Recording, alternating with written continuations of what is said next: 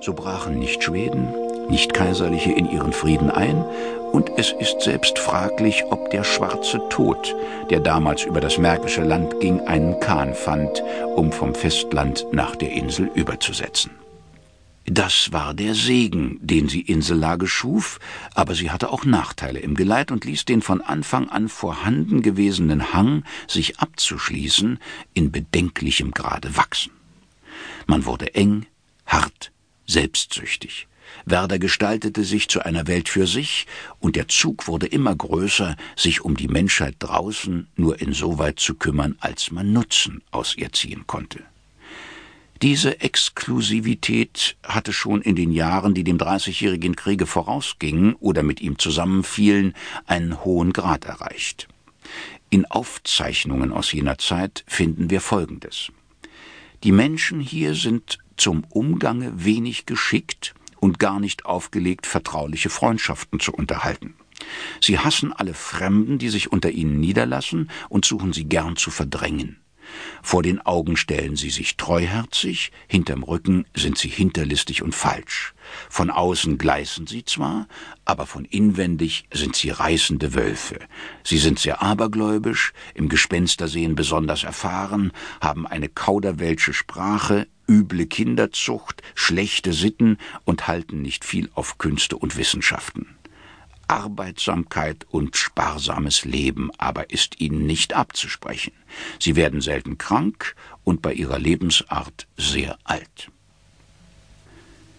War dies das Zeugnis, das ihn um 1620 oder 1630 ein unter ihnen lebender Stadtrichter, also eine beglaubigte Person, ausstellen musste, so konnten 150 Jahre weiterer Exklusivität in Gutem wie Bösem keinen wesentlichen Wandel schaffen.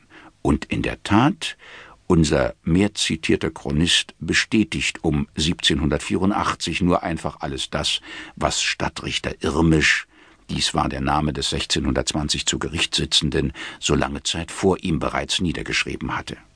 Die Übereinstimmung ist so groß, dass darin ein eigentümliches Interesse liegt. Die Bewohner von Werder, so bestätigt Schönemann, suchen sich durch Verbindungen untereinander zu vermehren und nehmen Fremde nur ungern unter sich auf. Sie sind stark, nervig, abgehärtet, sehr beweglich. Sie stehen bei früher Tageszeit auf und gehen im Sommer schon um zwei Uhr an die Arbeit. Sie erreichen 70, 80 und mehrere Jahre und bleiben bei guten Kräften. Ihre Kinder gewöhnen sie zu harter Lebensart. Im frühesten Alter werden sie mit in die Weinberge genommen, um ihnen die Liebe zur Arbeit mit der Muttermilch einzuflößen. Die Kinder werden bis zum achten oder neunten Jahre in die Schule geschickt, lernen etwas lesen, wenig schreiben und noch weniger rechnen. Die meisten bleiben ungesittet, das kommt aber nicht in Betracht, weil ihnen an dem zeitlichen Gewinn gelegen ist.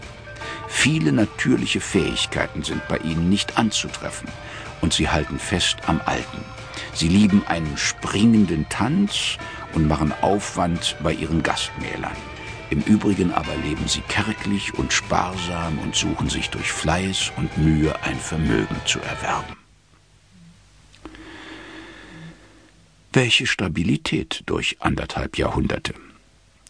Im Übrigen, wenn man festhält, wie tief der Egoismus in aller Menschennatur überhaupt steckt und dass es zu alledem zwei Fremde, zwei Zugezogene waren, die den Werderanern die vorstehenden, gewiss nicht allzu günstig gefärbten Zeugnisse ausstellten, so kann man kaum behaupten, dass die Schilderung ein besonders schlechtes Licht auf die Inselbewohner würfe.